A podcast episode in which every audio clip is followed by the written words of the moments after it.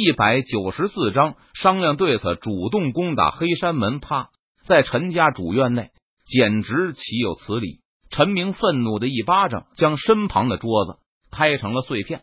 黑山门简直欺人太甚，什么条件都没有，就想要陈家白送一颗延寿丹，而且还放下狠话：三日之内，陈家若是不将延寿丹送到黑山门，便后果自负。其意思很明显。陈家若是不按照黑山门的意思去做，黑山门就要出手对付陈家了。来人，去把陈山、陈峰、陈火还有陈宇都给我叫过来。陈明想了想，他立即吩咐道：“是老祖。”陈家子弟闻言点头领命道。随后，陈家子弟离开主院，前往各处去通知陈宇等人了。陈明从来都没有受到过这种气。他自然不肯就这样坐以待毙。很快，陈宇等人赶到主院。父亲、爷爷这么着急的叫我来，是发生什么事情了？陈宇最后一个赶到，他看到陈山都从城主府回来了，不由得好奇的问道：“我手中有延寿丹的消息，不小心泄露了出去。如今黑山门派弟子前来登门讨要，限我们三日之内将延寿丹送到黑山门去。”否则后果自负。陈明将事情的来龙去脉解释了一下，他说道：“原来是这样，那黑山门付出的代价是什么？”陈宇闻言，他恍然大悟的点了点头，然后问道：“问题就出在了这里，黑山门弟子什么条件都没提，很显然，对方是想要凭一句话就让我们乖乖的把延寿丹交出去。我不甘心，所以才找你们前来商量对策。”陈明愤愤不平的解释道：“黑山门这简直就是欺人太甚。”陈山闻言也是大怒道：“陈山成为临城城主之后，他身上多了一分莫名的威严和气势。黑山门这是看我们陈家好欺负吗？”陈峰也是不满的说道：“但是黑山门实力强大，拥有黑山老祖坐镇，他是合体期武者。据说在黑山门内，化神期武者也有几位。”元婴期多达十几名。陈明将黑山门的资料递给陈宇等人翻阅，他忧心忡忡的说道：“陈家如果不按照黑山门的要求，又能如何呢？以陈家如今的实力，如果和黑山门翻了脸，陈家和黑山门打起来，陈家恐怕必输无疑。如果我们陈家和黑山门开战的话，恐怕必输无疑。”陈明脸色微沉，他轻叹了一口气，无奈的说道：“落后就要挨打。”实力不如人，只能任人欺负。爷爷，延寿丹我有的是，但是黑山门想什么代价都不付，白拿延寿丹那绝对不可能。我们陈家要发展，要崛起，也不能轻易的向人低头，否则会打击陈家子弟们的士气。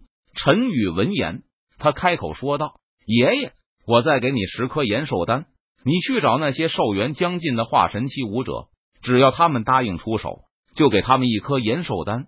至于黑山门的那个黑山老祖，就交给我来解决。陈宇脸庞冷峻，目光冰冷，他语气森然道：“雨儿，你的意思是？”陈明听了陈宇的话后，他疑惑的问道：“被动挨打可不是我的习惯。既然黑山老祖如此蛮横无理，那我们更不可能随了他的意，用十颗延寿丹。”换取那些化神期大圆满武者出手的机会，我陈家可以有一战之力。陈宇闻言，他冷笑一声，解释道：“说完，陈宇从乾坤界中取出十颗延寿丹，递给了陈明。好，就依雨儿所言，我陈家崛起的第一步，就从覆灭黑山门开始。陈山，你现在就开始厉兵秣马，召集所有陈家子弟，准备攻打黑山门事宜。”我现在马上就去找那些寿元将近的化神期大圆满武者，与他们进行交易，换取他们替陈家出手一次的机会。陈明也是果决的人物，他很快就下定了决心，主动攻打黑山门。三日后，陈家全军出击。当然了，陈明和陈宇两人带人先行探入江城之外黑山的黑山门山门处。陈宇等人刚刚抵达黑山门山门外。就被黑山门弟子直接拦了下来。站住！这里是黑山门驻地，你们是什么人？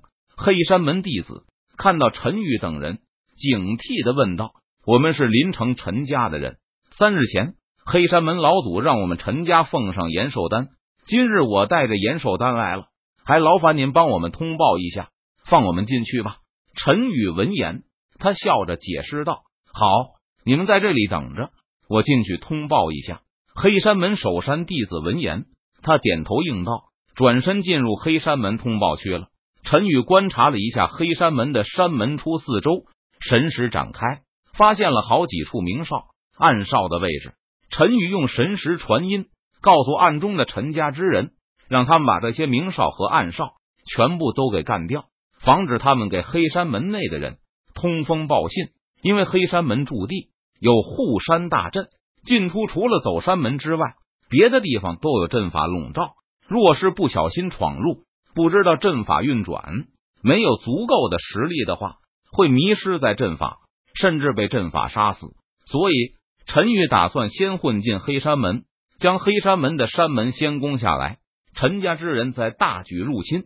很快，黑山门的守山弟子带了人出来：“你们来了，东西呢？交出来吧！”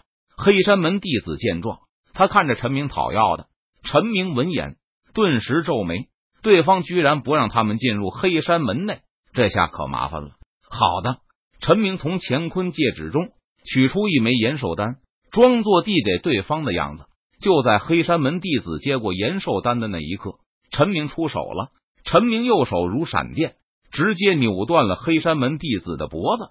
与此同时，陈家的其他人也是同时出手，将黑山门山门处所有黑山门的明哨、暗哨。全部杀死！陈家弟子何在？随我杀入黑山门！陈明大喊一声，他一马当先，率先杀入黑山门内。杀！潜伏在山下的陈家弟子闻言，顿时朝着黑山上冲来。